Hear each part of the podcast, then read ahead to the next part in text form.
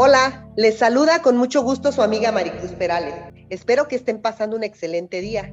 Hoy en este espacio quiero compartir con ustedes una charla sobre la importancia de acercar a nuestros hijos a una cultura de lectores. Y con el afán de sumar y contribuir a la reflexión en torno a este tema, les pregunto, ¿en este momento estás leyendo o releyendo algún libro? ¿Cuántos libros lees en un año? ¿Los lees por gusto? Según estadísticas del INEGI, en 2020 en México se leen en promedio por persona 3.4 libros al año. Cuatro de cada 10 personas lectoras de libros, eh, nos referimos a 6 millones de personas, indicaron que su principal motivo para leer es el entretenimiento. De esta manera, los géneros más leídos son la novela, el cuento, la ciencia ficción y el teatro. Me inquieta saber las razones por las que en nuestro país la gente no practica la lectura. Y en una estadística encontré estos datos. Alto precio en los libros, falta de tiempo, no tienen el hábito o falta de interés. Voy a enfocarme en el punto en que las personas declaran no tener desarrollado el hábito de la lectura.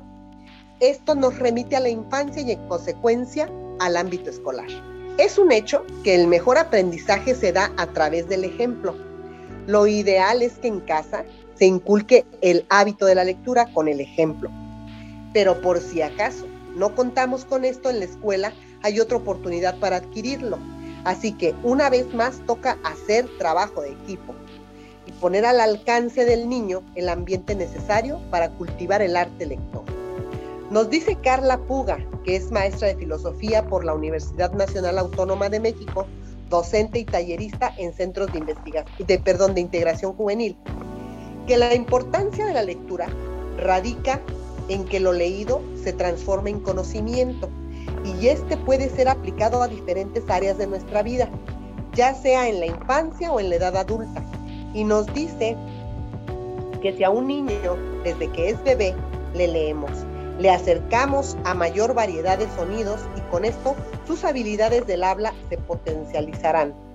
Además sabemos que la lectura le permite al niño activar su imaginación, desarrollar habilidades como la empatía, la toma de decisiones y le ayudará a encontrar similitudes en lo que lee con su vida real. La lectura, como todos los hábitos que valen la pena desarrollar, requiere de tiempo, dedicación, repetición disciplina. Si piensas que tu hijo aún es muy pequeño para comenzar a leer con él, te puedo decir que desde bebés podemos leerles y aunque parezca que no nos hacen caso, al escuchar la voz de sus vínculos afectivos más cercanos, o sea, papá, mamá, abuelos, hermanos, tíos, etcétera, les ayudará a desarrollar sus habilidades neurolingüísticas. Además, es importante mostrarles también las ilustraciones del libro para desarrollar su creatividad e imaginación. Con lo que respecta a la escuela y la labor docente, tenemos que la lectura es parte importante del proceso de aprendizaje. Por tanto, los docentes deben ser creadores de estrategias didácticas o proyectos colaborativos que generen sentimientos de expectativa en los estudiantes para animarlos a leer. En estas acciones de animación a la lectura surge variedad de actividades y todas se pueden articular en una o más materias de estudio. Solo es cuestión de ponerse las pilas y ser creativo. En conclusión, la lectura se encuentra en todos los ámbitos de la vida y es importante desarrollar este hábito para llegar a tener una visión amplia del mundo y acrecentar nuestro desarrollo humano. Hasta aquí mi comentario de hoy.